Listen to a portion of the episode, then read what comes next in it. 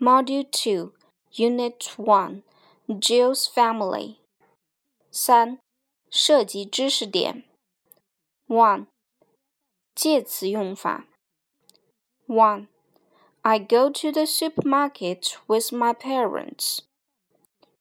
Two, this is a photo of Jill's family. 3.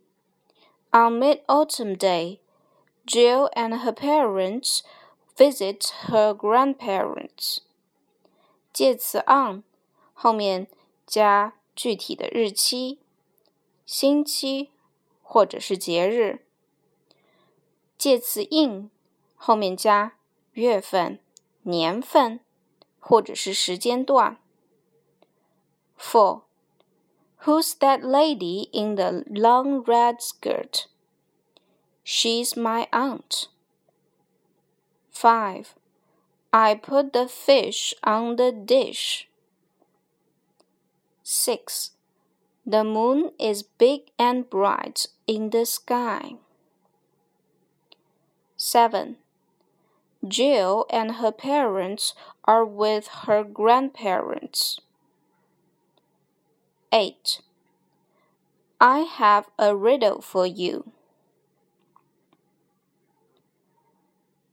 Two. I have some cousins. 注意，否定句和一般疑问句中，some 要变成 any，所以例句的否定句是 I don't have any cousins。一般疑问句：Do you have any cousins？肯定回答 ：Yes, I do。